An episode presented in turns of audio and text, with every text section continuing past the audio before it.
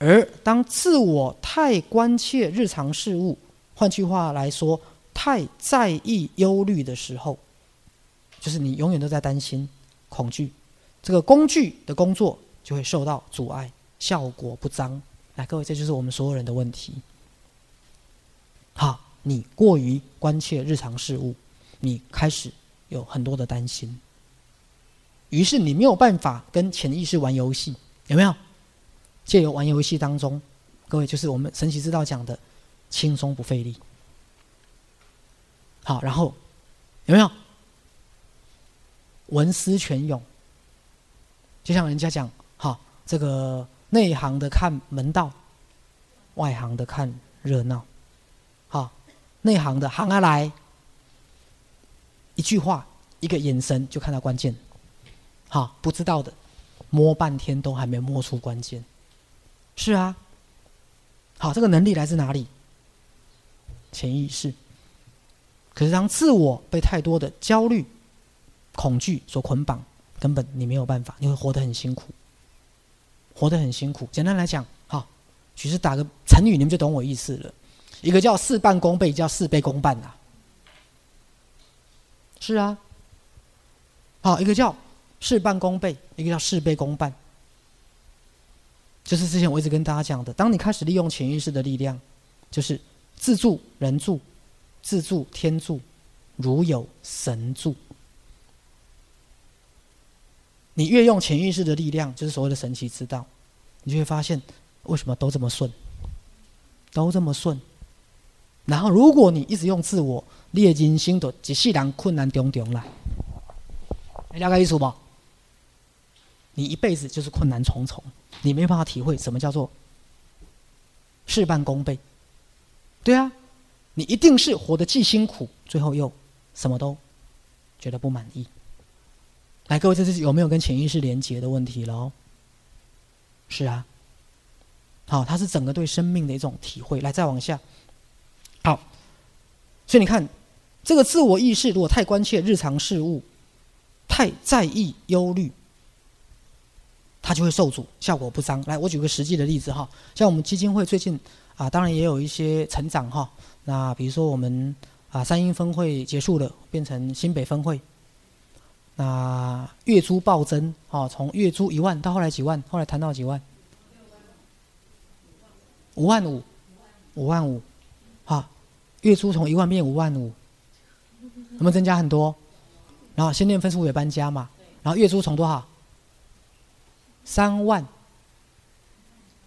三万变六万多，又暴增一倍。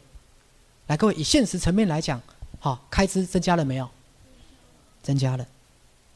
好，可是这时候许医师就会开始解离。怎么解离？知道哈？钱不是问题，钱就只是一个幻象。这样了解了吗？这时候就要把焦点放在宇宙的什么丰盛？各位，你一算，好，或是我们之前基金会基层员工加薪嘛，好，然后这个秀玲在吗？然后一出估人事费就暴增了嘛，然后接下来台中的潭子的教育中心的土地要交交土地了嘛，很多今年会交嘛，对不对？就一千万土地费要交了嘛，再然后再盖，起码要四千万新台币嘛。各位，一千万、四千万，然后再次讲堂要再盖，要再一千五百万嘛？加加多少了？啊？对啊，来各位，这是不是很实际的问题？可是，如果自我意识陷入了这个部分，就会觉得啊，怎么办？怎么办？怎么办？好，基金会斗吧，斗吧，对吧？各位，这时候自我意识要跟谁求助？潜意识。他不要过度关切日常事物跟这些负面因子。自我意识要跟潜意识说：“谢谢你，没问题。”然后用什么？信任。大家各位听懂了没有？是啊，自我意识要用什么？神奇之道，神奇之道就是凭着信心的以药而破除所有的什么障碍。各位，你们以为很不实际是吧？实不实际？我告诉各位，你们睁着眼睛看，听懂了吗？你们睁着眼睛看，因为本来基金会要做的事就是未来全世界人类最棒的事啊！我够可能还到一波钱，我当然嘛还到对吧？但是我敢会使想还到，会使意思无？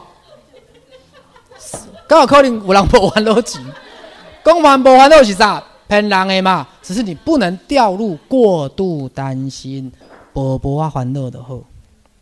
更重要的，你要把焦点放回哪里？神奇之道。